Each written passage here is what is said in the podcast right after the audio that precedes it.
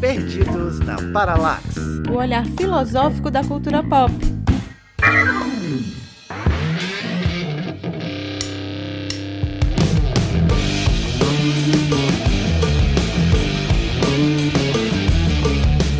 Gente, eu sou a Débora Fofano e eu queria dizer para o Fischer, para o Jameson, para o Zizek e até para o Wallenstein que não tá fácil imaginar nem como é que eu vou chegar no fim do meu dia. Quem dirá imaginar o fim do capitalismo, o fim do mundo, enfim, o fim de mim mesma. Eu não sei nem o que será de mim a qualquer momento. Fala galera, eu me chamo Manuel Messias e eu vim aqui perguntar ao nosso convidado quem acaba primeiro, se é o mundo ou o capitalismo. E aí pessoal, eu sou o Matheus Nascimento e eu queria dizer que nós somos a alternativa. Essa foi boa. Eu sou Vitor Marx e espero aqui com vocês ajudar a imaginar um outro fim do mundo. Estamos precisando, inclusive.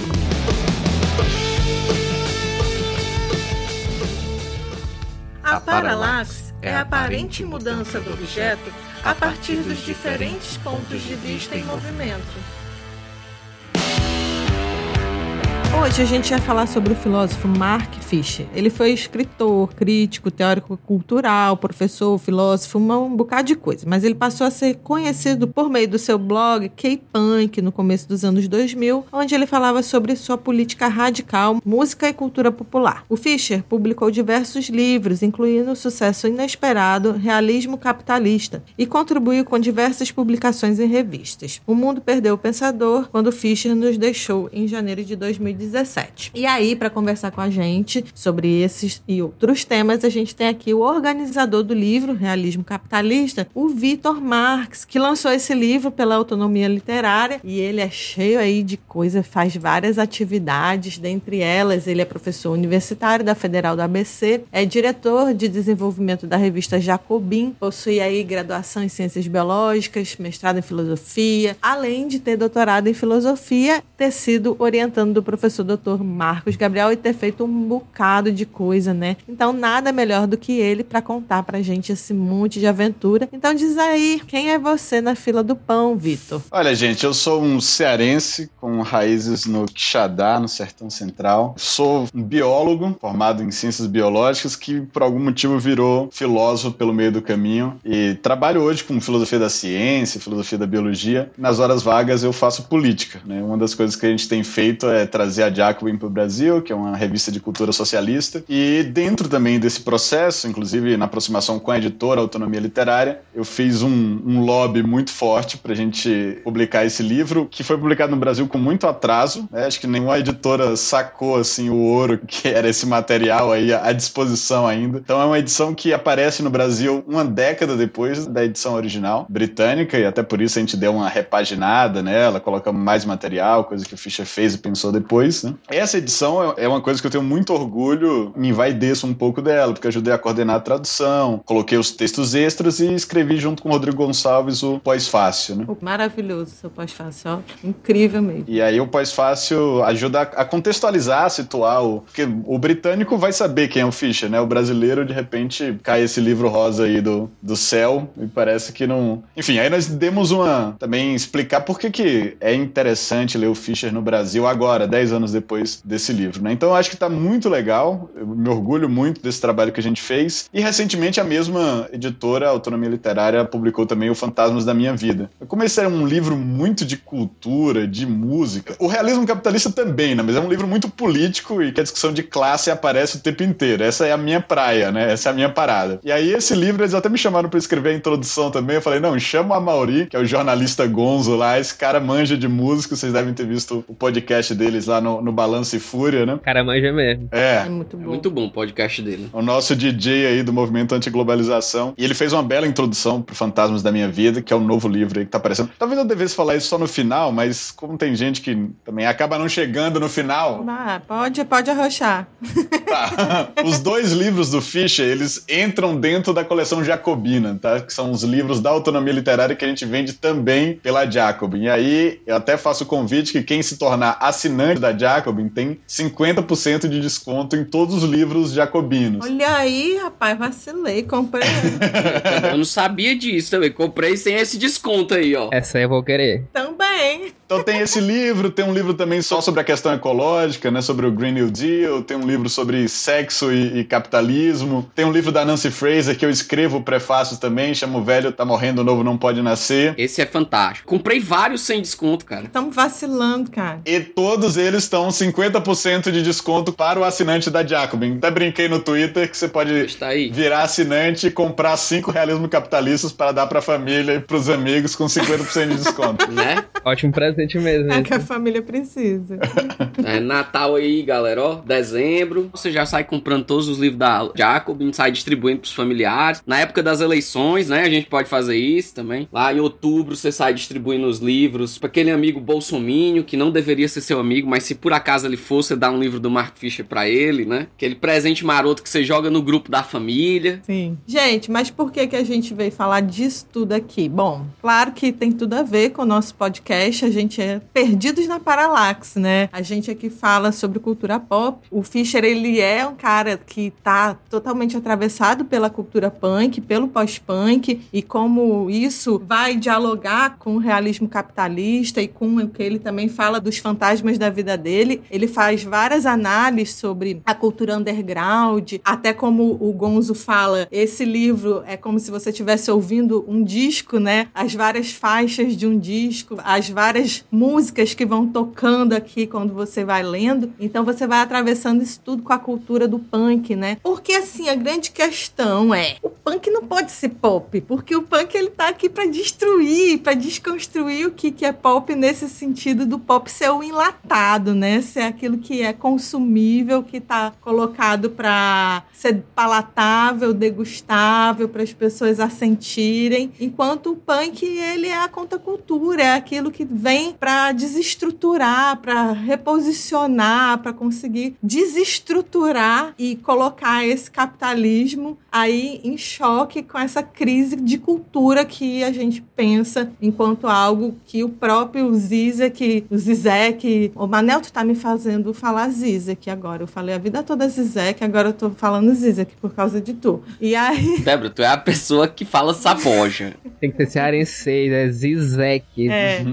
E aí a questão é muito mais assim, pop em que sentido? Da gente estar trazendo essa discussão para que as pessoas conheçam, né? Que é isso que a gente procura fazer nesse podcast. E não pop no sentido de pegar uma discussão e enlatar ela para que ela seja consumível. Não é fácil a gente pensar o capitalismo como algo que está entrando aí nas nossas vidas e se tornando algo realista e que nos faz o tempo todo estar em crise e a gente não consegue imaginar uma saída possível. Eu tenho uma questão. Existe alguma coisa no mundo neoliberal que não é pop, assim? Existe escapatória? Mas é isso que fizeram com o punk. Pois é, essa fluidez desse guarda-chuva. É a confusão do nome pop, né? O punk passou por isso. Porque agora eu tô curioso pra saber a opinião do Vitor, porque participou da edição desse livro, né? Assim, é- no realismo capitalista tem um trecho que eu gosto muito, que é o Fischer falando do Kurt Cobain, né? Logo no comecinho, em que ele fala que o Kurt seria o cara que teria entendido, assim, qual era o papel dele na indústria fonográfica, né? Ele teria feito uma grande ironia, ele seria um grande cínico do capitalismo fonográfico, assim, e tal, porque ele sabia que o sucesso dele era o fracasso dele, assim, das ideias dele. É, sabia e era atormentado por isso também, né? Porque essa consciência de que ele também era carne nova, né? Pra ser jogada no moedor, foi vivido por ele como angústia. Talvez como o, o último grande angustiado, né? De ser incorporado. Cara, tem uma parte que tem a ver com o que o capitalismo faz e é da natureza do capitalismo, né? No momento que o, o Fischer considera, usa essa imagem até do terror cósmico também, né? Do capitalismo como a coisa, a bolha, uma coisa que vai sugando tudo pra dentro de si metabolizando, inclusive os nossos próprios desejos, né? Que são absorvidos, consumidos e reincorporados na forma do próprio capitalismo. Essa realidade assim monstruosa, que parece exceder qualquer capacidade de representação, simbolização, mas ao mesmo tempo consome tudo, absorve tudo, transforma tudo nele mesmo, né? É a grande potência do capitalismo. Né? É por isso que ele se reproduz com tanta eficácia e, no final das contas, absorve também os nossos golpes. Né? Eu tenho dúvida se a posição do Fischer era uma posição de desespero frente a isso. Eu não acho que o Fischer seja, por exemplo, um teórico crítico no nível adorniano. Porque o Adorno, acho que justamente é aquele. Por favor, não. Bateu o ponto aí, cara. Se tiver um bingo aqui, é porque alguém fala do Adorno. é inevitável esse programa. A gente fala do Adorno em todos os episódios. É impressionante. É o Thanos do podcast. Ele é inevitável, cara. É um negócio assim. Sabe? Mas eu acho que o Adorno, ele encarnava meio a, a figura de uma crítica não aceleracionista. E eu acho que isso é diferente do Fischer, né? Uma crítica quase de fora. Uma recusa da indústria cultural e meio assim, tá tudo dominado e meio que não tem saída, né? E o Fischer é o cara assim, tudo bem, o fato de o capitalismo absorveu tudo também cria pontos de ruptura, de brechas, de possibilidade de usar o capitalismo contra ele mesmo, né? É isso que eu tô chamando de, de aceleracionista, é em vez de você ir embora ou simplesmente pegar o seu inimigo, sei lá, fazer uma, um golpe externo ao seu inimigo, você tenta usar o seu próprio inimigo contra ele mesmo. E aí seria encontrar o que que tem na própria cultura pop que nos ajude a pensar, a nos organizar coletivamente e aponte saídas e alternativas. Então, se por um lado o Fischer é, digamos assim, um grande crítico do mundo contemporâneo, ele também é alguém que pensa com a cultura pop. E a partir da cultura pop, ele até fala, eu não, não é que eu penso sobre a cultura pop, eu penso com, tá? Então eu tô olhando, tô consumindo, de certa forma, também os filmes, as músicas, vendo ali o que que tem de possibilidades emancipatórias, como é que a gente pode usar a, a indústria cultural contra ela mesma, como é possível construir poder ou ocupar elementos da indústria cultural. Mas eu acho que isso é uma parte da evolução do pensamento do Fischer, né? Porque no começo ele parece ser alguém mais abstencionista, alguém que tem uma visão assim, se distanciar do mundo, né? E depois eu acho que eu vejo o Fischer como mais alguém que tenta encontrar novas armas ali nas situações horríveis que nós estamos. É, que você fala de uma espécie de materialismo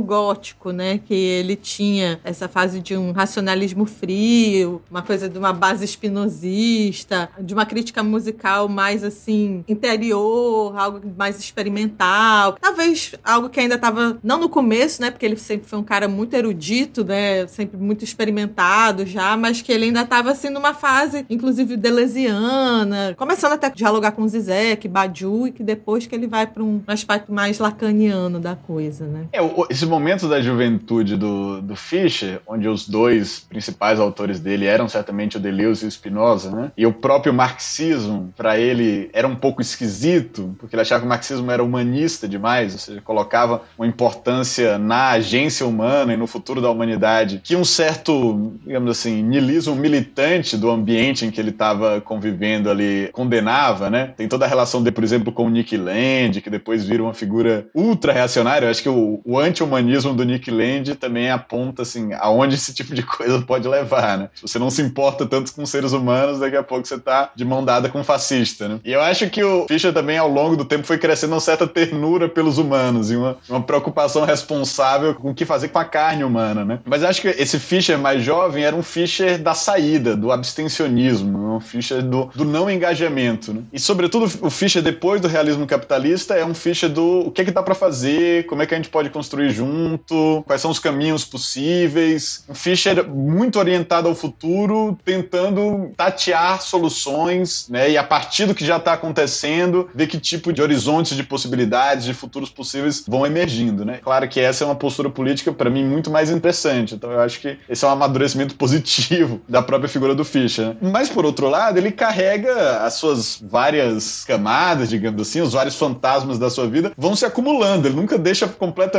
nada para trás, né? Esse materialismo gótico, né? E, portanto, as próprias conceitualizações demonológicas do capital e do capitalismo estão presentes o tempo inteiro. Então, o capital é um vampiro que surge. Claro que essa, essa figura já estava no Marx, né? Mas essa maneira também quase Lovecraftiana da coisa insimbolizável, mas de um sujeito automático que não se importa com os seres humanos. Cyberpunk, né? Pois é. Essa é uma leitura, digamos assim, anti-humanista que eu acho adequado para entender o capitalismo, né? O capital, o Marx já falava isso, como uma espécie de sujeito automático que tem a sua própria agenda, a sua própria direção e que simplesmente não se importa com os seres humanos. Nós somos meios de reprodução do capital e ele vai passar por cima da gente e não dá para negociar, não dá para dialogar, ele não se importa. Esse materialismo gótico que me lembrou muito o Benjamin, né? Não sei se o Benjamin pode se encaixar nessa, nesse aspecto de materialismo gótico. Mas, por exemplo, naquele texto póstumo dele de 1921, o Capitalismo como Religião, a gente tem ali um exemplo de como tratar esse espectro fantasmagórico do capitalismo a partir de uma linguagem, da sociologia da religião. Assim. Poderia se pensar um Benjamin materialista gótico, assim, junto com Marx,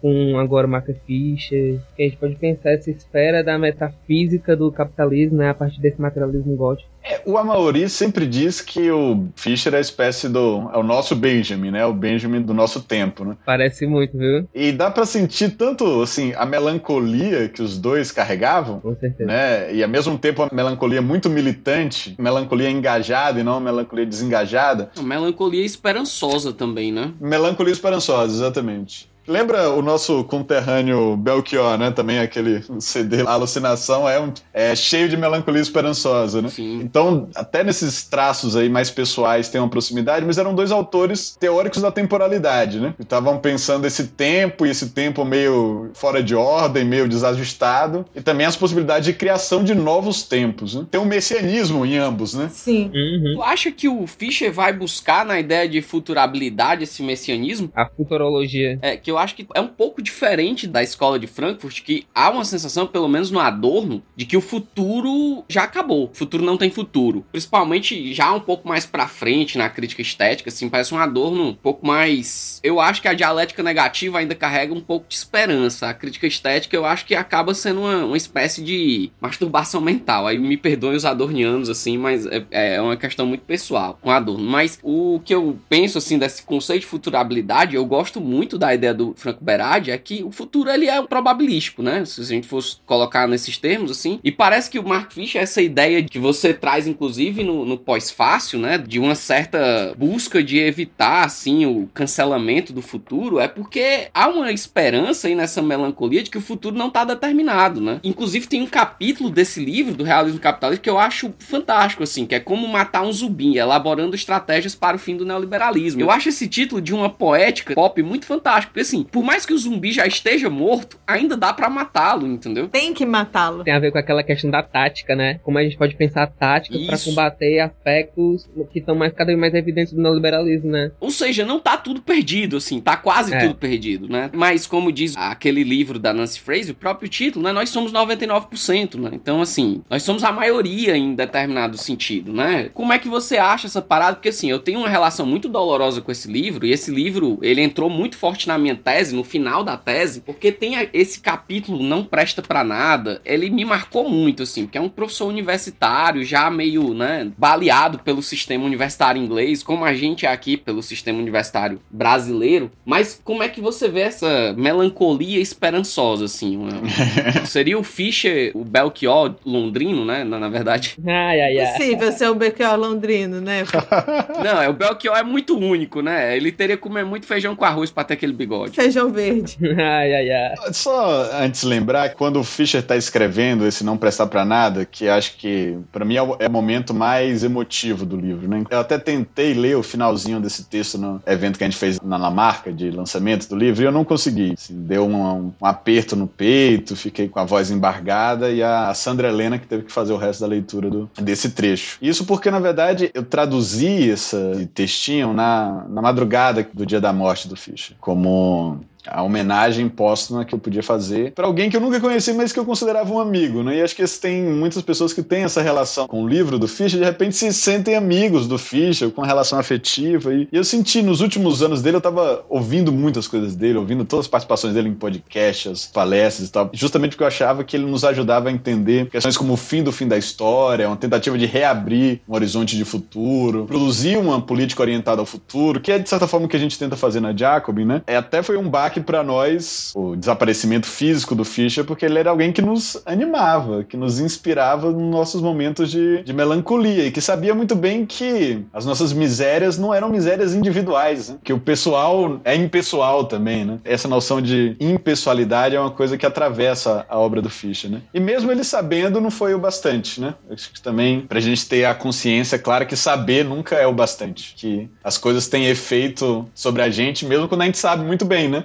O fetiche da mercadoria. Você sabe o que, que é, você entende a noção do fetichismo do capital, mas ele tem efeito assim, não, não é assim que você vai dissolver essa magia, né? Tem que tentar construir formas de contrafeitiço, que é desenvolvendo um poder coletivo, que até agora não fomos capazes de desenvolver, né? E essa, essa esperança do Fischer de colocar a história em marcha de novo, sempre é condicionada à nossa capacidade de construir agência coletiva. Se a gente for falar de, de espectrologia de novo, né? O livro que o Fischer não escreveu, mas a gente ainda vai traduzir esse capítulo, que foi o primeiro capítulo do, comunismo ácido. O comunismo ácido é justamente aquilo que pode dissolver o realismo capitalista. Então, o comunismo ácido, o argumento desse livro é que os últimos 40 anos, os últimos 40 anos é a consolidação do neoliberalismo, né? A fase neoliberal do capitalismo. Eles foram dedicados a exorcizar um espectro de um mundo que poderia ser livre. Isso é uma citação que ele faz do Marcuse no, no Eras e Civilização, né? Então, o Marcuse está falando aí que a civilização capitalista, a sociedade de classe precisa se proteger do espectro do mundo que poderia ser livre, que é isso de que nós podemos trabalhar menos, podemos viver de maneira mais humana, podemos decidir coletivamente como é que nós vamos conduzir a nossa vida e reproduzir a nossa vida material, ter uma, uma vida mais saudável com relação aos nossos próprios corpos, à nossa própria vida espiritual e ao planeta, né? Nós podemos fazer isso do ponto de vista técnico, todas as condições já estão dadas, né? mas a sociedade de classe tenta o tempo todo exorcizar esse espectro, essa agência virtual aí, essa assombração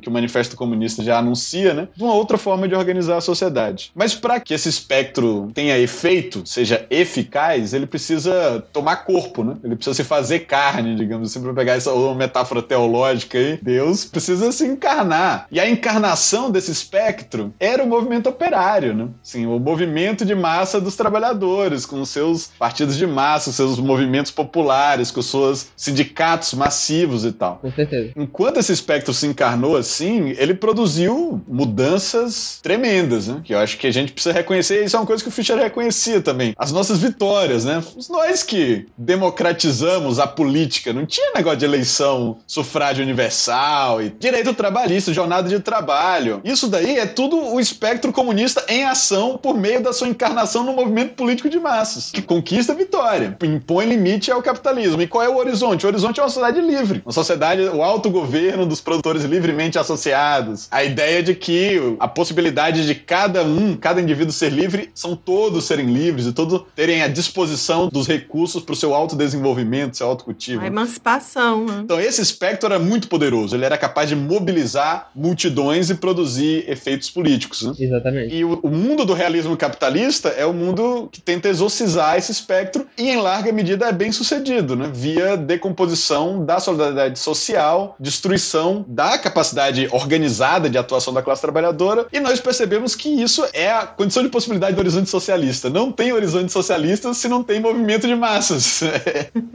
e o que faz sentido é essa volta do, por exemplo, do Zizek ao Hegel, né? De, de tentar pensar novamente essas alternativas de, de mudança dialéticos, né? Porque o Zé gosta muito de falar, né, sobre a tese 11, que os filósofos já representaram demais o... É, que a gente já pensaram, tá na hora de mudar, né? E ele gosta de fazer a, a crítica justamente no sentido de agora a gente deveria parar novamente de pensar novas possibilidades para substituir o capitalismo e retomar esses aspectos do passado para tentar pensar uma, uma nova possibilidade, né? A gente já entra nessa coisa do, do da sombrologia, né, do hauntology. Já até citou indiretamente, né, a ideia do, do Derrida, que o, o Fischer vai trazer né, no texto, principalmente no Fantasma da Minha Vida. Eu achei sensacional sensacional demais esse texto do Fischer, meu Deus. O Manuel tava falando antes da gravação que não, não tava gostando, mas pra mim é um prato cheio que adoro. Não é que eu não gostei, é eu não consegui ler, ele não me pegou, sabe? Eu acho, assim, é difícil de você não gostar das coisas do Fischer, mas assim, é, tem uma hora que ficou muito endógeno esse texto específico, né? São de questões muito próprias. Eu não consegui universalizar a questão, mas isso é um problema meu. Mas eu ia até jogar uma bola aqui pra gente debater, que é o seguinte: o neoliberalismo, ele tem essa capacidade capacidade de metabolizar muito rápido tudo que se produz de novo, né? Então, o Derrida, ele tinha essa sacada, que é uma parada dos franceses, de uma criação compulsiva. Então, os caras vão criando conceito, criando conceito, descartando conceito. Acho que às vezes isso até aparece como uma estratégia de você não dar tempo de você ser cooptado. Então, Deleuze criava um conceito e de repente ele já estava em outro, já estava em outro, já estava em outro, por causa inclusive dessa capacidade, né, que o neoliberalismo tem de metabolizar muito rápido aquilo que a gente cria enquanto enquanto conceito, enquanto instrumento, né? Aquela ideia do Deleuze do Foucault de conceitos serem caixa de ferramenta, né? De você ficar pegando conceito e utilizando. Pode gerar uma certa leitura pragmática da situação, eu não vejo assim. Mas eu ia jogar essa bola para vocês é o seguinte: o conceito de movimento de massa, conceito de movimento trabalhador, conceito de movimento operário, ele é um conceito relativamente fixo na história, né? E o que nos leva a esse problema da capacidade que o neoliberalismo tem de metabolizar isso, principalmente via progressismo. A minha pergunta é o seguinte, isso é uma pergunta que me inculca até hoje, assim, esse retorno ao movimento trabalhador no sentido do movimento de massa ainda se coloca como alternativa, assim, dá uma sensação de que a gente precisaria, e aí, eu, por mais que eu ache um conceito, assim, trabalhoso, a ideia de multidão, assim, do Hard e do Negri, essa ideia de uma coisa mais dispersa, de uma coisa mais difusa, em vez de um, um movimento racional, organizado e tal. O que, que vocês acham disso? Essa oposição entre multidão e movimento trabalhador de massa especificado. Nesses últimos dias e nesses últimos meses,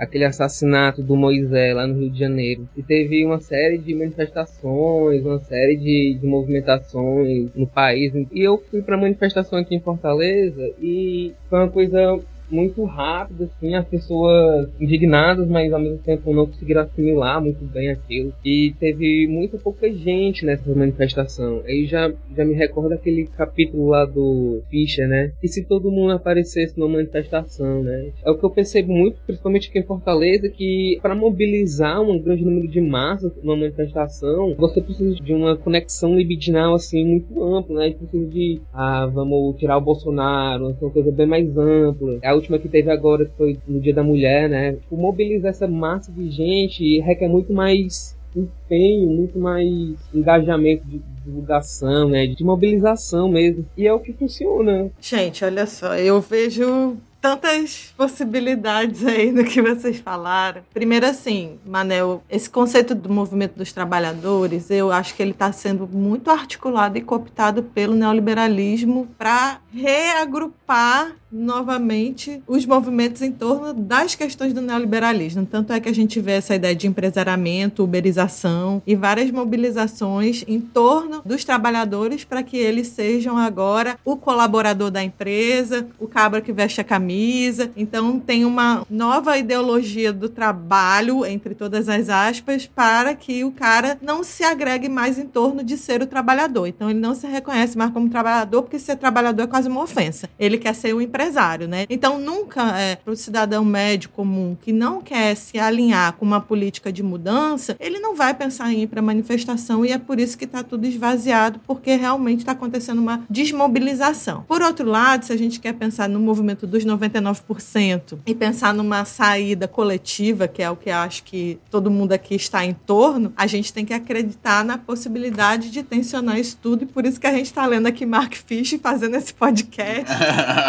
enfim, gastando, porque eu não vou falar nunca que estou investindo meu tempo nesta bodega aqui. Estamos sendo aqui os nossos camelôs de si mesmo, né?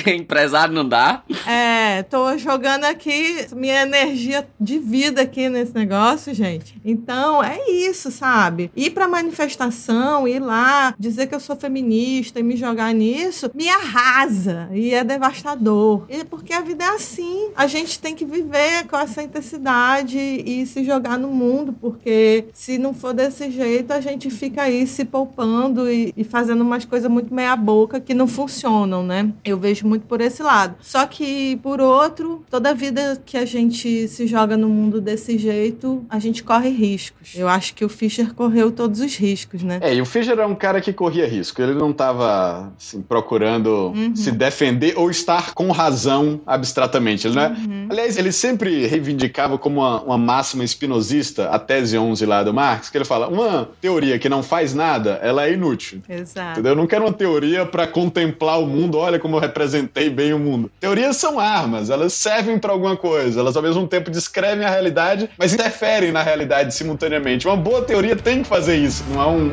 um defeito da teoria.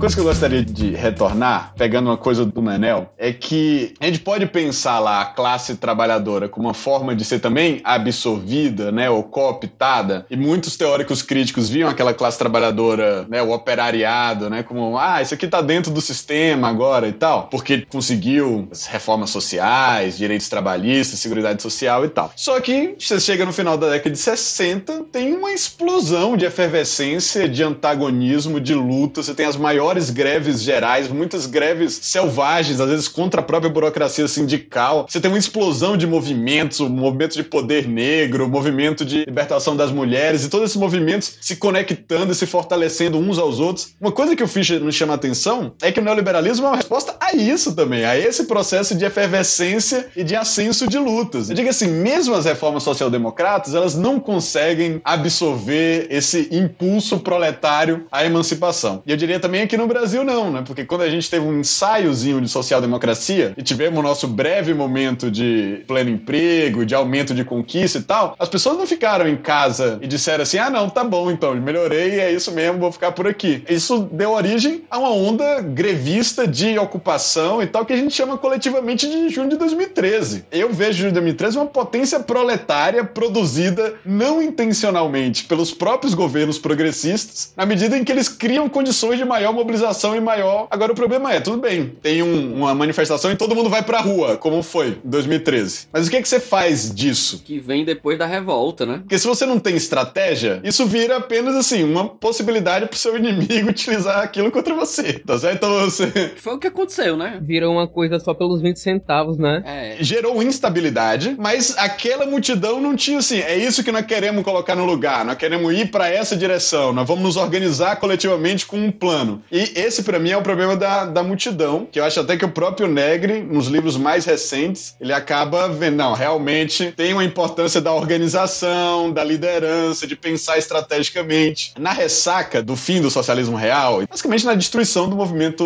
organizado dos trabalhadores ali no final da década de 80, década de 90. Ali era uma terra arrasada. O neoliberalismo passou por cima, falou: não tem mais nenhuma força né, contra-hegemônica, nós vamos fazer o nosso programa. Né? O David Harvey até fala isso, né, que é quando os capitalistas viraram leninistas. Eles foram para cima, não vamos, não vamos conciliar e vamos meter aqui privatização em tudo, desregulamentar tudo, aumentar o poder da classe proprietária e diminuir o poder dos trabalhadores. Eles foram lá e fizeram a ponto de que você não tinha mais uma identidade coletiva de trabalhador. Esse é o grande sucesso do processo de decomposição, tá? Não tem mais luta de classe, não tem mais classe. Claro que as pessoas estavam trabalhando e sendo exploradas, isso nunca deixou de acontecer. Mas a classe em si, né, aquela classe, o conjunto do, dos trabalhadores, não se via como um sujeito coletivo que poderia agir politicamente em comum. Ou seja, a classe para si havia sido decomposta. Né? É nesse momento aí da ressaca, porque eu acho que a gente pode até tentar situar qual é a conjuntura histórica que esses teóricos estavam tentando responder, que você aparece com outras tentativas. Então, por exemplo, a Chantal Mouffe e o Laclos vão dizer: não, tudo bem, não é mais classe, mas é povo. E aí você tem que entender como constrói né, os vínculos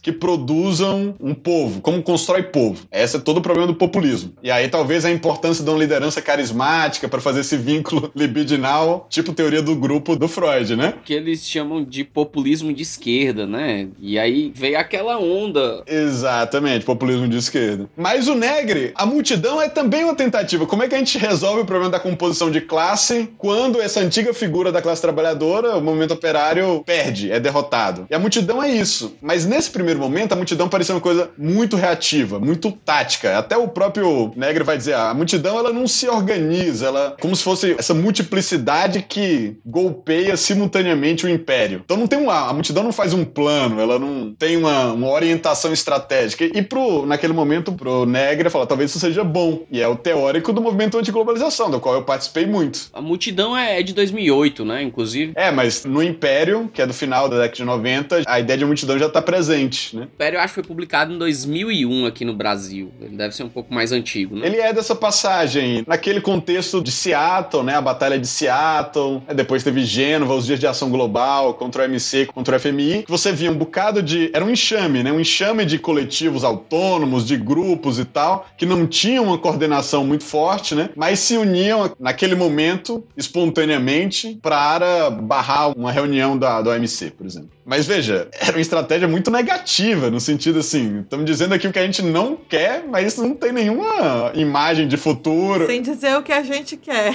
Exatamente, não tem imagem de futuro, não tem plano, qual é o caminho que a gente vai fazer e tal. E eu acho que também esses momentos mais recentes, o ciclo de lutas, das lutas anti-austeridade, né, da revolução ali no Oriente Médio, do Egito. Da Primavera Árabe. Da né? Primavera Árabe, exatamente, nos mostra a importância de ter uma estratégia. Acho que é por isso que o Fischer começa a falar de estratégia. Estratégia como matar um zumbi. Então as coisas não vão cair de maduro, não vai ter alguma coisa que espontaneamente vai acontecer. É, que é a questão que o Zizek vai retomar também várias vezes e ele vai lá em Wall Street, né? Vai falar pro pessoal lá. Exatamente isso. Ei, ei, vamos parar, vamos nesse ponto voltar atrás e traçar as estratégias. Vamos para casa, desocupe, né? Desocupe. Não, é muito interessante que o Zizek, quando ele começa a falar da hipótese comunista, da ideia comunista, junto com o Badiou ali no começo dos anos 2000, era um escândalo falar dentro da academia de comunismo, entendeu? Uhum. Hoje não, não nos causa mais alvoroço. Até hoje. Não, mas hoje menos, eu acho. E até o, o Fischer fala, né, dessa questão da esquerda acadêmica, né, como é que ela foi se tornando já um modismo, né? Quem não é de esquerda dentro da academia? É quase como se você não tivesse dentro da lógica, né? E na verdade, que esquerda é essa? Eu lembro quando o Zizek botou no livro dele o Lenin, né? Que inclusive está aniversariando no, no dia de hoje. Sim. Nosso grande camarada da social-democracia revolucionária russa. 22 de abril que a gente tá gravando, gente, só pra vocês ouvirem depois. É sobre isso. Foi escandalizante, né? Nossa, reivindicar Marx, tudo bem, mas Lenin, o cara que queria tomar o poder, não, porque. Lenin, aí é demais. E quando ele bota no filme dele a imagem do Stalin, né? Só pra provocar também. Ele tem na, na casa dele, né? É, ele bota um quadro do Stalin. Porque também naquele momento, assim, a, a mentalidade da esquerda era muito de que ah, o poder corrompe, se você tomar o poder vai dar errado, que nem deu errado na União Soviética, entendeu? Vai virar autoritário, totalitário e tal. Então você não pode tomar o poder, você não tem que ter um caminho pro poder, uma estratégia de poder, porque isso vai gerar uma tragédia, tá? Então você tem que mudar o mundo sem tomar o poder, como tinha lá no, no livro do John Holloway. Ah, que lindo. Né? Que lindo. Eu, eu acho que é uma tentativa de racionalizar a derrota. É, eu acho que tem essa parada. mano. Sabe, a derrota foi tão profunda que a pessoa falou assim: pô, é melhor mesmo. Não é que a gente foi derrotado porque é ruim, a gente foi derrotado porque é melhor mesmo ser derrotado do que vencer. A ressaca da queda do socialismo real produziu uma espécie de amor pela derrota. E uma falta de desejo de governar, né? Assim, é- porque a ideia de governo ela se tornou uma ideia pessimista em todos os sentidos. Como se governo fosse ontologicamente algo do capitalismo. Exatamente. Só o capitalismo governa, a esquerda não pode governar nunca. Ela não pode ter estratégias racionais, ela não Exato. pode, em hipótese alguma, né, trazer essas questões pra dentro da sua forma de pensar, assim, que tudo que se governa é capitalista, né?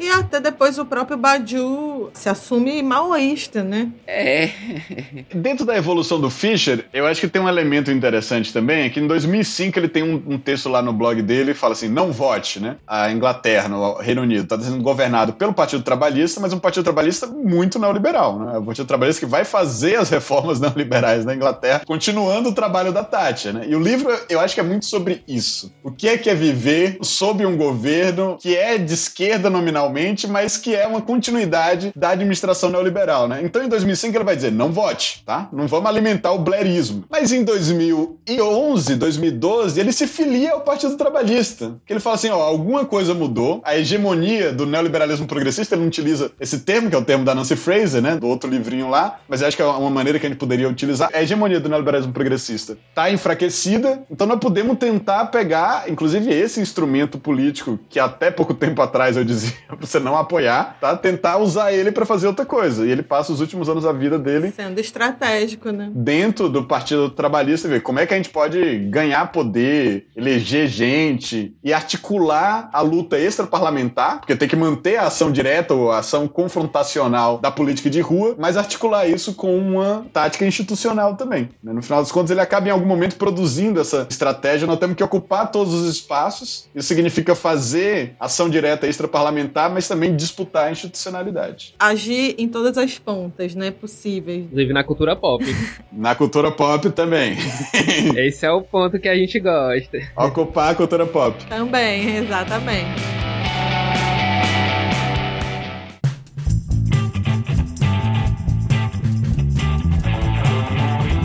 E aí, meu povo? Aqui é Fred Costa invadindo o programa maravilhoso sobre Mark Fisher para lembrar vocês que o nosso apoia-se. Vocês estão vendo aí que o nosso programa agora é semanal e mais do que nunca a gente precisa da sua contribuição para a gente conseguir manter esse fluxo de episódios, para a gente produzir o nosso site. E, enfim, vocês sabem que nós somos um podcast independente, que sua ajuda é fundamental. Então entra agora no apoia.se barra perdidos na filosofia e contribua a partir de cinco reais. Você já inclusive participa do nosso grupo de apoiadores no WhatsApp. Grupinho legal onde você concorre a premiações, sorteios, bolsas e muito mais.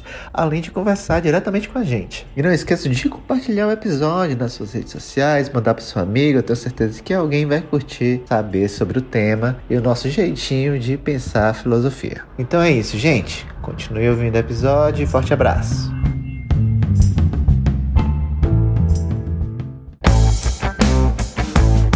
Tocou aqui em algum momento dessa questão do voluntarismo mágico, né? Que a crença que tudo está dentro do poder de cada indivíduo se tornar e o que ele precisa ser, o que ele pode ser, de que o indivíduo pode resolver os problemas de forma atomizada, individualmente, que a gente sabe que é uma ideia ridícula, mas que ocupa muito, principalmente as pautas ecológicas da sustentabilidade, né? Que eu posso salvar o planeta se eu fizer a minha parte. É um discurso fácil e muito capitalizado, né? Principalmente principalmente para essas empresas que estão se dizendo sustentáveis. Como é que a gente pode dar uma entrada realmente possível para essas questões que o realismo capitalista nos impõe diante dos problemas ecológicos? É, esse é um, uma questão assim fundamental que era uma das coisas que eu mais gostaria realmente de falar aqui com vocês, né? Porque esse é um problema que o Fischer menciona de passagem no livro, até colocando como uma das três contradições fundamentais, mas ele falou assim: o trabalho aqui nela já está mais desenvolvido, você tem política politização do campo da crise ecológica. Né? Então, vou tratar de dois que eu acho que estavam. De fato, ele avançou muito tanto na questão da politização da saúde mental e virou uma referência importante para isso. Só que quando ele fala disso, eu vou ler esse trechinho porque é interessante a gente ver como ele lida. Ele, ele só passa por isso, né? Fala, ó. No entanto, a catástrofe ambiental ainda figura no capitalismo tardio apenas como um tipo de simulacro e suas reais implicações são traumáticas demais para serem assimiladas pelo sistema. Ou seja, você não pode nem ó, pensar muito sobre isso, porque não tem como resolver. No final das contas é isso. As pessoas não pensam sobre isso. É, melhor não pensar porque não tem como resolver. Dentro das coordenadas sistêmicas, é fim do mundo, é, é não olhe para cima, entendeu? Então é realmente melhor olhar para outro lado. É, eu não olho para cima totalmente. Exatamente. Ele fala, a importância da crítica ecológica é que ela sugere que, longe de ser o único sistema político-econômico viável, o capitalismo, na verdade, está destinado a destruir as condições ecológicas das quais dependem o ser humano. Então, essa espécie de sujeito automático, essa dinâmica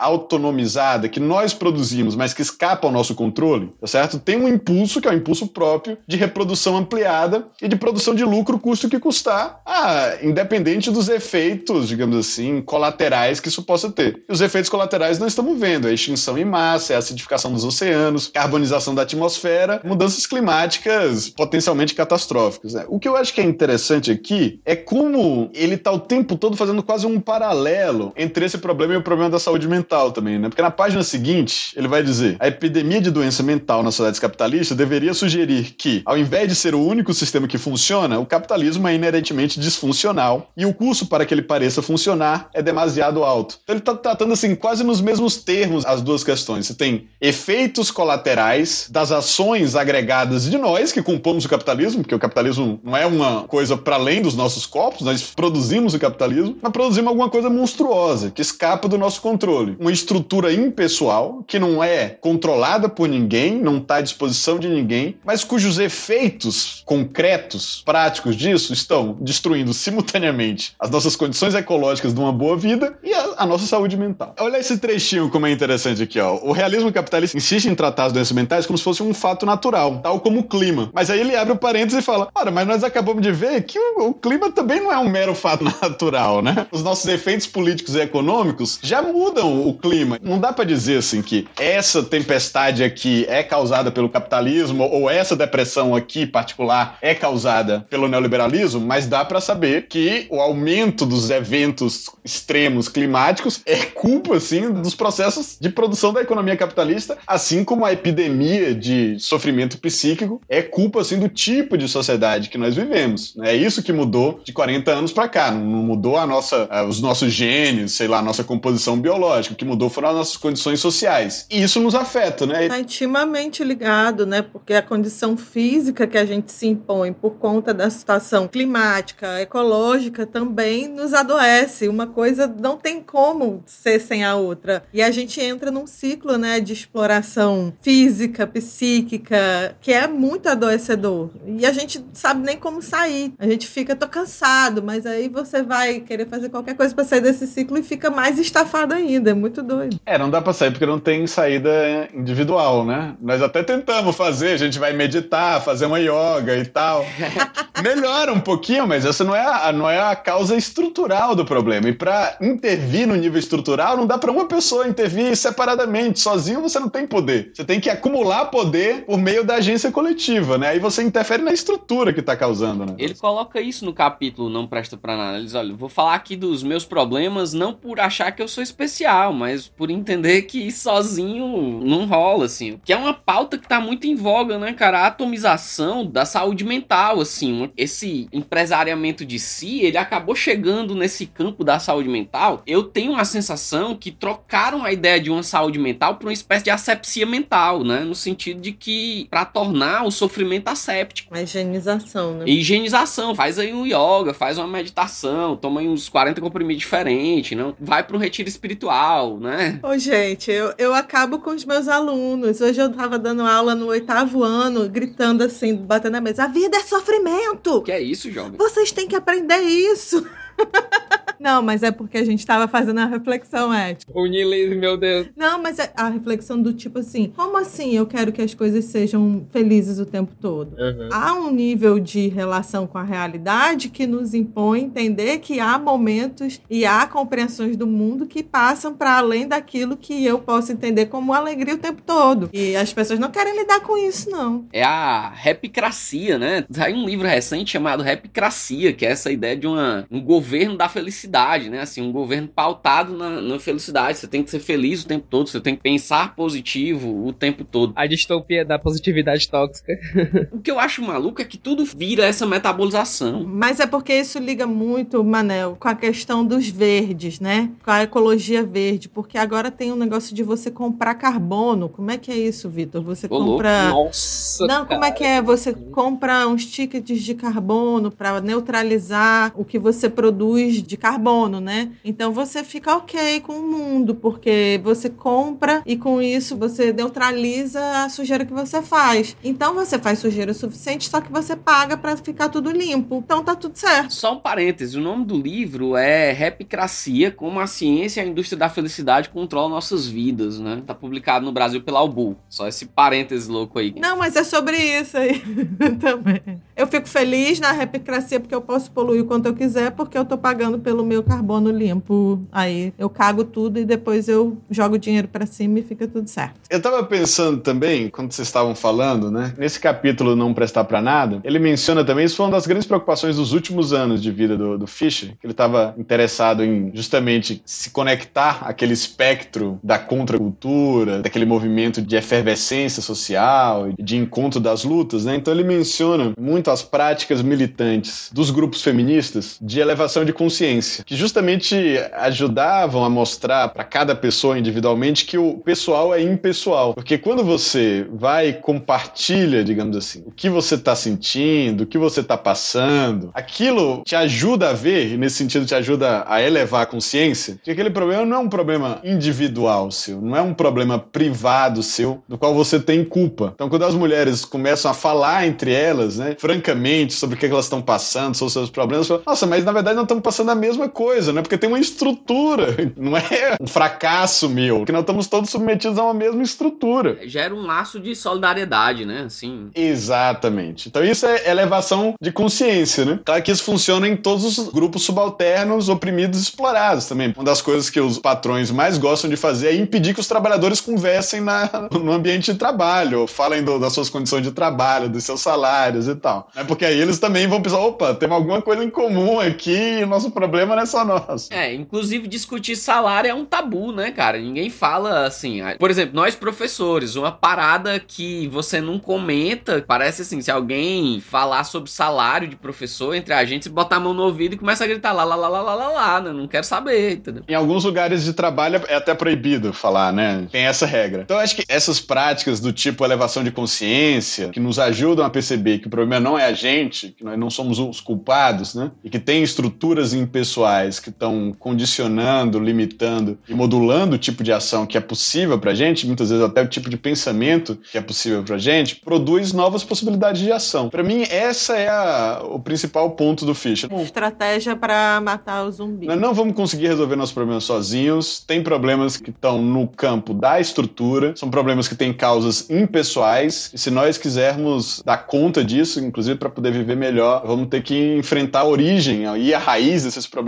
é essas estruturas impessoais, que nós estamos engajados nela. Não é que elas existem porque elas caíram do céu por vontade divina. Elas são um produto humano, mas é um produto humano fetichizado, que aparece sobre a gente como se fosse um poder estranho, né? Daí a importância também da velha análise do Marx. E as pessoas percebem isso, Vitor. Assim, o senso comum, numa boa, percebe isso, porque quando a pessoa está com um problema na sua conta de energia, quer ligar para a empresa para reclamar e não consegue falar com alguém que possa resolver o problema, e ela se sente num problema kafkiano, que ela não encontra o responsável para resolver a burocracia dela, e ela percebe que essa impessoalidade é a burocracia massacrando ela, né, para que ela não identifique quem é o problema, é exatamente quando a gente percebe e começa a agir nesse plano, ó, não é pessoal. A gente não vai encontrar isso e resolver isso no nível da pessoalidade, somente quando a gente se engajar coletivamente se organizar e conseguir atacar isso de forma conjunta. Exato. Porque não existe uma pessoa responsável. Quando a gente está falando de identificar o problema, não é identificar um dos problemas, porque o problema é o capitalismo em geral e suas manifestações extremamente violentas. Né? Essa é a grande batalha, né? Nesse momento eu quero ler um, um outro trechinho do Fischer, né? Que ele fala justamente agora, focando na questão ecológica, né? Ao invés de dizer que todos, ou seja, cada um de nós individualmente, né, é responsável pela mudança climática, de que todos nós temos que fazer a nossa parte, seria melhor dizer que nenhum de nós é responsável. E esse é o problema. É porque não tem ninguém responsável pelo problema que o problema está acontecendo, né? A causa da catástrofe ecológica é uma estrutura tão impessoal que, apesar de ser capaz de produzir todo tipo de efeito, ou seja, é uma estrutura eficaz, tem resultados no mundo, não é um sujeito capaz de exercer responsabilidade. O sujeito que se requer para tal finalidade, um sujeito coletivo, não existe. Mas a crise ecológica, assim como outras crises, demanda principalmente que nós construamos, né? Nós precisamos construir esse sujeito. É um sujeito por vir, né? Esse agente coletivo que vai ser capaz de intervir no nível da estrutura não existe. Por isso, dentro desses marcos, esses problemas não têm solução, mas se nós quisermos solucioná-los, nós vamos ter que construir esse sujeito coletivo. Isso que você leu dele, cara, me lembra muito um meme bem aleatório aqui, né? Que é, tipo, uma pessoa dizendo assim: ah, eu vou aqui controlar meus 10 minutos de banho enquanto o agropop consome milhares de toneladas de litros d'água, né? Então o problema é meu que tem que controlar aqui meu banho por 5 minutos. Eu tenho que tomar 5 minutos de banho enquanto a galera destrói um rio, né? Bom, eu acho que as pessoas devem controlar sim seus minutos de banho, mas essa parada de que colocaram, né, uma responsabilidade sobre os indivíduos de dar conta de um problema que é problema da própria racionalidade capitalista, né? O capitalismo ele devora o planeta, né? Ele metaboliza recursos naturais assim de uma maneira extremamente violenta, mas uma das coisas mais violentas da racionalidade neoliberal é transferir essa responsabilidade para indivíduos, né? A racionalidade neoliberal, ela age em certa medida formando uma espécie de superindividualismo atômico, né? Não, até até nas pautas progressistas, assim. Eu tenho que parar de, sei lá, controlar meu banho a cinco minutos, fazer aquela coisa do redução consciente do consumo de carne. E, e que fique claro, eu sou a favor de tudo isso. Mas a questão é o quanto isso vai sendo jogado para uma pauta individual, né? Assim, numa expectativa de que se milhões de pessoas fizerem isso ao mesmo tempo, de maneira coordenada, quase como uma dança de flamengos, você conseguiria rasurar alguma coisa. Essa expectativa progressista, ela é muito difícil de ser cumprida, né? Porque precisa que, assim, quase que numa sincronia, numa coreografia, todo mundo resolva fazer isso, né? Isso é uma expectativa muito surreal, assim, em alguma medida. E um determinado campo do progressismo acaba comprando essa briga, essa racionalidade, essa ideia, e jogando para os seus indivíduos essa responsabilidade, né? Então, assim, vamos, sei lá, vamos todo mundo virar vegetariano. Eu acho massa, inclusive sou. Porém, a questão é o quanto isso não joga responsabilidade sobre indivíduos, né? E aí você perde uma responsabilidade política que é coletiva, né? Não, essa pauta ela não é individual, não é porque eu resolvi virar vegetariano que eu tô de fato fazendo alguma coisa pelo planeta, né? Isso é uma, uma coisa minha. E eu acho que o neoliberalismo ele borra muito o que é meu e o que é coletivo, a ponto de criar uma sensação narcísica na política progressista que o que é meu tem efeito global, né? Pode até ter, mas isso não é um. É uma ideia muito liberal totalmente. Porque a ideia de livre mercado é justamente isso, de que o indivíduo ele tem ali a sua força, seu poder de interferir em alguma coisa no comportamento do dono da, do mercado, aqui, de mudar o, o preço da coisa, porque vamos boicotar o Carrefour, porque o Carrefour matou um cachorro, porque é racista. Certo, o boicote é uma forma interessante, mas, tipo, isso é apenas uma expressão desse neoliberalismo atomizante. A gente tá passando por isso agora, só trazendo uma pauta da cultura pop que tá em voga, e eu confesso não ter opinião sobre isso, né? A ideia de boicote ao Harry Potter, no, sem Harry Potter aí, eu nem, nem acompanho essa saga. Né, Mas tem o Harry Potter sem Harry Potter aí, que é o Animais Fantásticos, que a galera tá nessa ideia, não vamos ver o filme porque a mocinha lá que escreve, que eu não sei o nome dela. A J.K. Rowling. É, ela é transfóbica. Não fui ver o filme porque, enfim, não me interessei. Vou deixar pra ver stream. Ah, vamos deixar essa polêmica pra quando a gente for gravar especiais de. De Harry Potter sem Harry Potter, né? A gente vai gravar especiais de diretor sobre Woody Allen, o Manel. Aí eu quero ver a polêmica. Ah.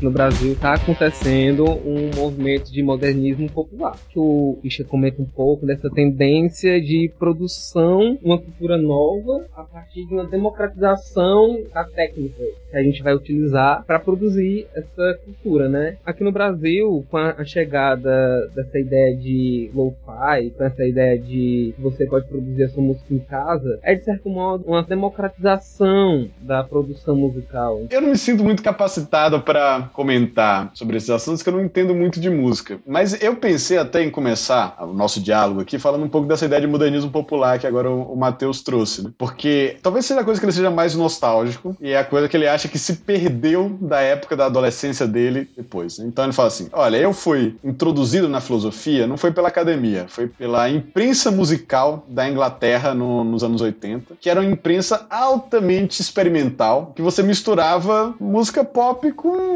teoria erudita. Isso é uma coisa que fascina o Fischer. Essa possibilidade de articular inovação formal, experimentação, que muitas vezes está ligado ao erudito, com elementos das classes populares, né? e é isso que o modernismo popular significa, para ele, a grande coisa interessante, no final das contas, a social-democracia inglesa, para ele serviu para isso. Porque quando ela expandiu, digamos assim, o sistema de ensino superior, ela permitiu que os filhos da classe trabalhadora fossem lá nos institutos de música música, aprender música erudita e depois misturar aquilo com o que estava acontecendo ali no, no bairro deles, na cidadezinha deles, né? Ou então a própria ideia da habitação social, que você não precisava pagar o seu apartamento, era uma espécie de subsídio para a criação cultural, tá? Então você não está atrás de pagar os boletos, lá manter o aluguel, você tem um tempo mais para se dedicar a pensar o novo. Aliás, essa é um pouco a relação dele com o pós-punk, né? Que ele fala, na época do pós-punk, a obsessão dos artistas é nenhum disco pode ser igual ao disco anterior. Você fez fez uma coisa agora, a próxima coisa que você fazer tem que ser totalmente diferente daquilo e diferente do que existe. O que gerou coisas muito boas, Maria. Pois é. Então ele é mais um cara do pós-punk do que o punk, né? Cara, eu gosto dessa ideia. Eu tenho uma sensação que não dá tempo. É porque essa velocidade, e aí é aquela coisa que a gente comentou no começo, né? O Adorno como uma negação total de um certo aceleracionismo e o Mark Fisher já é uma coisa de dentro do aceleracionismo, né? Essa parada de que essa troca muito rápida, bicho, é um, uma estratégia de confusão, entendeu? É mais difícil cooptar uma coisa que muda muito rápido, assim. Essas metamorfoses ambulantes, você pega, por exemplo, vou dar um exemplo musical aqui, você pega um Raul Seixas, bicho, é o que? É rock, é brega, é iê, é jovem guarda. É difícil de classificar, assim. Posso estar sendo ingênuo, mas eu gosto muito dessa parada, e aí eu vou puxar pra cultura brasileira, desse anamorfismo da cultura brasileira, assim. É muito difícil você classificar musicalmente o que tá aparecendo hoje. Você tem a Anitta, por exemplo, é um momento de defender a Anitta, que é outra coisa que a gente faz com muita frequência aqui. Você tem a Anitta,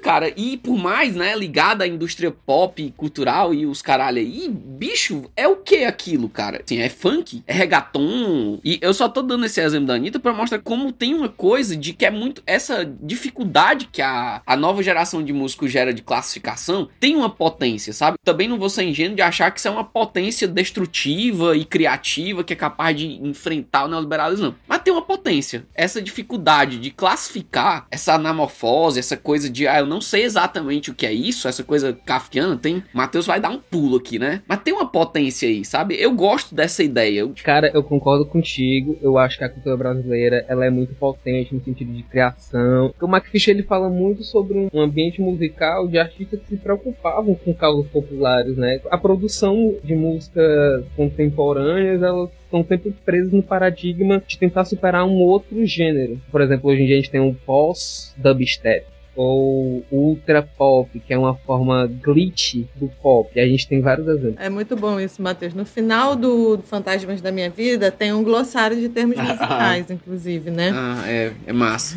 é muito legal que ele vai trazer o que é esse de rock, arte pop, arte rock, o que é disco, dub, britpop. Dubstep. É bem legal. Nossa, que massa isso. Assim, eu sou só apreciadora de música. Quem me conhece sabe que eu não bato nem palma com ritmo. Eu sou sou muito ruim musicalmente, mas eu sempre fui muito atravessada pelo rock mesmo. De uns anos para cá, inclusive, eu já até me abri muito, muito mais pra música brasileira, porque eu era aquela pessoa que só escutava rock gringo mesmo. E até por ter vindo morar no Ceará, eu conheci toda essa cultura nordestina maravilhosa e virei essa pessoa que ama, inclusive, Belchior e tudo mais, né? limão com melda. Não, desculpa, foi, mais forte que eu. O meu filho, eu já tô aqui no Ceará há 20 anos, então calcinha preta já faz parte da minha vida, né? Calcinha preta! Mas o pós-punk, gente, ele me atinge de uma forma muito especial. Inclusive, quem, quem está me vendo pessoalmente está vendo que eu tenho uma tatuagem do Curie, porque eu amo muito mesmo. Inclusive, esse episódio foi só por isso, porque alguém falou pós-punk e eu disse sim, sim, sim, vamos fazer um episódio sobre Mark Fish, sobre o pós-punk. Esse amor é tão profundo, você é minha prometida. Não, é porque aí já a diversidade musical agora foi longe. Não, eu acho que vale um outro episódio só sobre pop-punk, assim. A gente tem aqui uma introdução de uma série.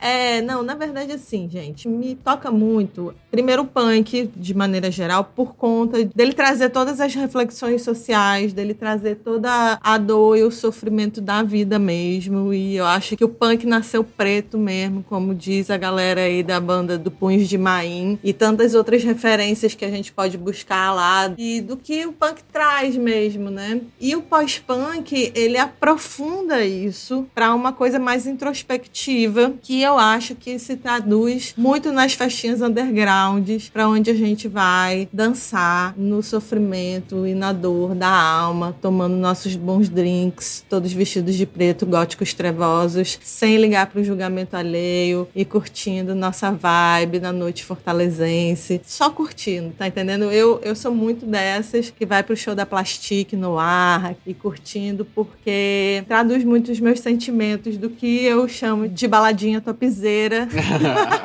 baladinha darkzeira. Acho que uma coisa legal de dizer também, gente, é que o, o Mark Fisher, antes de ser famoso por ser, sei lá, um crítico cultural, um teórico do neomarxismo, alguma coisa do tipo, ele era um blogueiro. E ele estava dentro aí de um circuito, de um ecossistema de, de blogueiro, que tinha muito a ver com a música, com a crítica cultural cultural, né? O Simon Raymond é outro que ele tá sempre dialogando e tal. Inclusive foi o cara que fez o prefácio do, da coletânea aí, do K-Punk, que é o nome do blog dele, né? Então, eu conheci o Fischer nesse blog, no K-Punk, antes do realismo capitalista. E era um blog basicamente para falar sobre música, às vezes sobre filme, e em 2005 em diante ele foi ficando mais político pelo encontro com Zizek, com a coisa da, da ideia comunista, né? Mas K-Punk, o K, eles até fazem essa brincadeira, né? Porque K é de Kyber, que é o cyber, de cibernética, em grego. O grupo dele, que ele fazia parte lá na, na universidade, era um grupo de pesquisas de cultura cibernética. Né? Então eles estavam muito preocupados em entender a, a cibernética e pensar, por meio também da ficção científica e tal, produzir teorias cibernéticas. Então tem um Q de cibernética. Esse K tá em todo lugar, porque é o K do Kafka, é o K das ondas de Kondratiev, é o K de. Qual é o outro K que eles. De capitalismo também. K-pop. ele sempre grifa capital com K em maiúsculo, né? Nos textos anteriores, depois ele abandona essa brincadeirinha aí. Nossa, agora tu explodiu minha mente, ó, cara. Agora é capital punk pra mim, o nome do blog dele. e eu não sei nem se ele chegou a ser punk em algum momento. Você pega algumas fotos antigas, tem ele de cabelo pintado e tal, né? Ele pode ter sido um menino punk também. Ah, já vi, já vi. Mas eu sei que na década de 90 ele ia muito pro disco e pro jungle. As raves. Rave de jungle também. Que era os streets, né? Que acontece pouco aqui no Brasil. Mas acontece muito do funk. O funk é o nosso street, o funk é nosso jungle.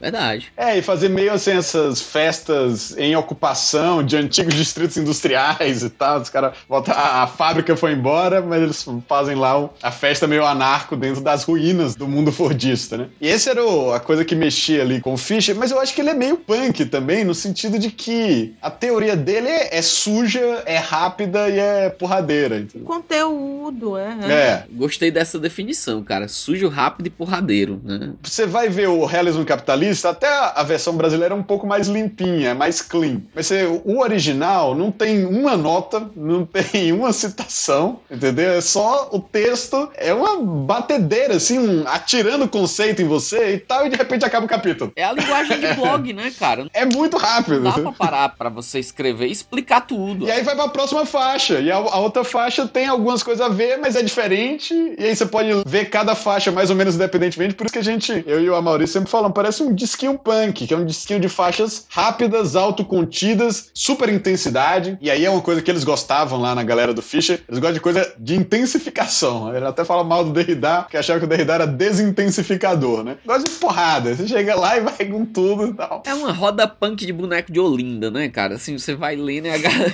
a galera rodando. Faz aquele estilo boneco de posto, né? Todo mundo rodando e se batendo. Aqui em Fortaleza, roda punk, se agredir, a pessoa sai da roda, viu? Aqui não pode agredir, não, que nem lá na, na gringa. É porque tu gosta de umas coisas muito underground, Matheus, assim, né? O Matheus gosta de, de, soco na cara, né? Não, não rola isso aqui, não. Então é isso. Acho que quem se interessa também pelo Fischer vale a pena rever aí os textos do blog dele, do K-Punk. Na verdade, significa cyberpunk, né? A rigor. E aí tem essa discussão muito forte com o Gibson, com o escritores de ficção científica. Tem um que ele gostava muito, que é o Philip K. Dick. Ah, tem o K de Philip K. Dick também. É tipo 23, né? O K pra ele tá. Essa ficção que questiona a natureza da realidade, né? Fischer vai gostar também. Tem um elemento aí Lovecraftiano também, de tentar dar uma. inserir um caos no sistema de realidade. Surrealidade, né? Inclusive, nós gravamos há um tempo atrás um episódio sobre cyberpunk, e aí a gente acabou citando bastante o, o Mark Fisher durante esse episódio. Quem quiser pode ouvir lá, a gente fala bastante sobre ele também.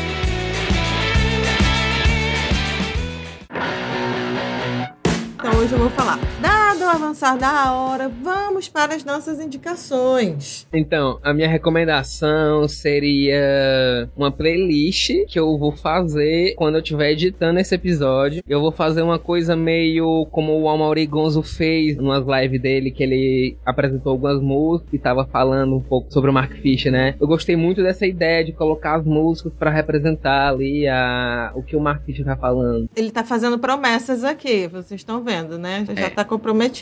Promessas que eu gosto de fazer, promessas que eu faço sempre. Cara, tem uma recomendação seguindo a linha do Matheus, que é uma playlist também chamada Meu País Ceará. Só forró. Não, tô, tô brincando. É um CD do Calcinha Preta. Do Limão com Mel. Começa com limão com mel, aí tem aquela banda brucelose, que eu não sei se você sabe, mas é o nome de doença de boi, né? É maravilhoso. Ah, eu gosto. Não, mas falando sério, galera, eu- a minha recomendação é o, a animação Cowboy Bebop, que eu acho que tem muito a ver com o que a gente discutiu aqui. Eu não sei se vocês conhecem a animação Cowboy Bebop. Eu gosto da série também, apesar da série já ter sido cancelada pela nossa querida Vermelhinha, que de vermelha não tem nada, né? Mas a animação é muito massa, assim, a- todo episódio é inspirado em um estilo musical e é, eu acho que é o supra-sumo da compreensão japonesa sobre o que é o cyberpunk, assim, né? É o que a gente chama de space opera, é uma, uma space opera cyberpunk, assim. Então, fica aí minha recomendação. E o mapa da ideologia do Dijak, né? O primeiro capítulo do mapa da ideologia começa com essa questão colocada pelo Frederick Jameson, que a gente nem citou o nome do Jameson aqui, mas era a coisa é mais fácil imaginar o fim do mundo do que o fim do capitalismo, né? Que é o, o subtítulo do realismo capitalista, né? E eu tenho algumas indicações para vocês. O primeiro de tudo é uma live no YouTube, que eu vou deixar o link para vocês. Realismo capitalista de Mark Fisher frente ao genocídio pandêmico. Tem aí o Amaril Gonzo, que a gente já falou aqui dele várias vezes. Essa live foi da Flipei de 2021, Telefonemas. E aí, gente, é muito legal, vale a pena vocês verem essa live. E aí tem algumas indicações que eu gostaria de fazer e vou me concentrar em uma que é da banda Mercenárias, que foi desse cenário punk brasileiro, que vocês podem ouvir aí no Spotify, porque é maravilhosa essa banda de mulheres brasileiras. Então, sempre gosto de deixar essas indicações, né? Curtam aí. Então, a minha primeira indicação eu já dei, mas vou insistir. Assinem a Jacobin Brasil, que assim vocês ganham 50% de desconto em todos os livros jacobinos. Isso inclui tanto o realismo capitalista quanto o novo Fantasmas da Minha Vida. E provavelmente incluirá o próximo também, que essa é a minha outra indicação, porque a gente está no processo de traduzir. Esse eu vou participar mais, digamos assim, que seria a obra póstuma, né? O Almauri também brincou com isso, que esse seria o disco ao vivo. São as últimas aulas do Fischer gravado. E ele se matou no meio do curso, né? Então ele não, nem terminou o curso. O curso é muito bom. E você vê o Fischer assim em sala de aula, meio desengonçado também, às vezes se perdendo no meio do raciocínio e tal, e conversando com os alunos. É gostoso de ler. Quem quiser ler, já dá para encontrar no LibGen aí, o piratão do Post-Capitalist Desires, né? Desejos pós-capitalistas. Mas a gente está no processo de tradução e edição em português também. Tem o livrinho da Nancy Fraser, no prefácio, eu tento entender especificamente essa conjuntura de 2015 para cá, né, onde a decomposição, a decadência do neoliberalismo, esse neoliberalismo zumbi em decomposição, acaba gerando os sintomas mórbidos lá que o Gramsci falava, né, a ascensão dos iliberalismos de direita, como o trumpismo, como o bolsonarismo, como o Brexit. e. E essa é uma coisa que o Fischer acompanhou pouco. O último texto dele, acho que o texto que ia sair no blog, que ele nem, nem chegou a publicar, é um texto sobre a eleição do Trump, né? Mas também logo em seguida ele já não, não tá mais entre nós. Mas ele nos deixa muitas ferramentas para entender essa forma de voluntarismo mágico do mal, digamos assim, né?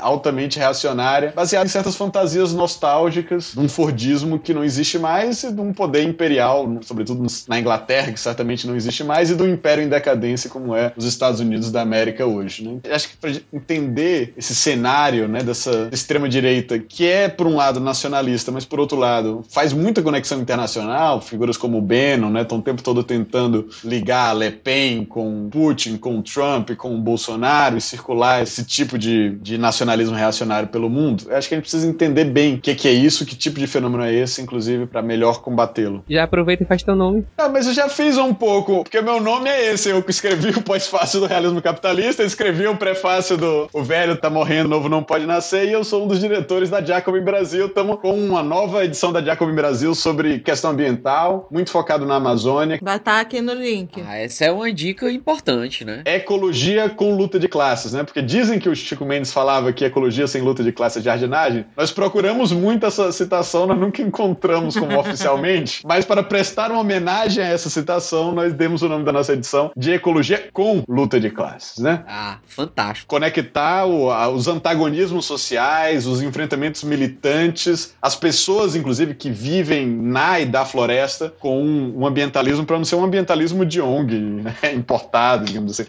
Nós queremos pensar um ambientalismo popular, que nasce das lutas populares e pensa um planeta que a gente quer conquistar para transformar socialmente, para preservar do ponto de vista ambiental. Nem li já gostei. Só muito obrigado, pessoal. Foi um prazer grande estar conversando conversando com vocês aqui. Obrigado a todo mundo que chegou até o final aqui nos ouvindo. Ai, gente, obrigado você por estar aqui com a gente. Foi um papo muito leve, muito maravilhoso. A gente nem para de falar, ficava aqui mais algumas horas. E é isso, gente. Pois vamos usar todas as ferramentas aí pra gente matar todos esses zumbis e conseguir transformar alguma coisa. Tchau, gente. Tchau, tchau, gente. Tchau. Uh, tchau, pessoal.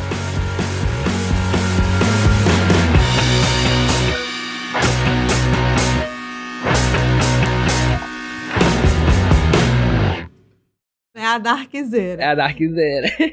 Que é muito bom, gente. Que eu boto meus spikes e vou ser feliz na minha vida com toda a minha dor e o sofrimento, sem julgamentos, sabe? A Débora é a Dênia Chloe, viu, galera? Se você pensar na Dênia, né? Eu sou gótica, mãe, eu sou triste, né? Eu vou muito triste, gente. Eu vou lá chorar no cantinho sem ninguém ligar pra mim. É ótimo.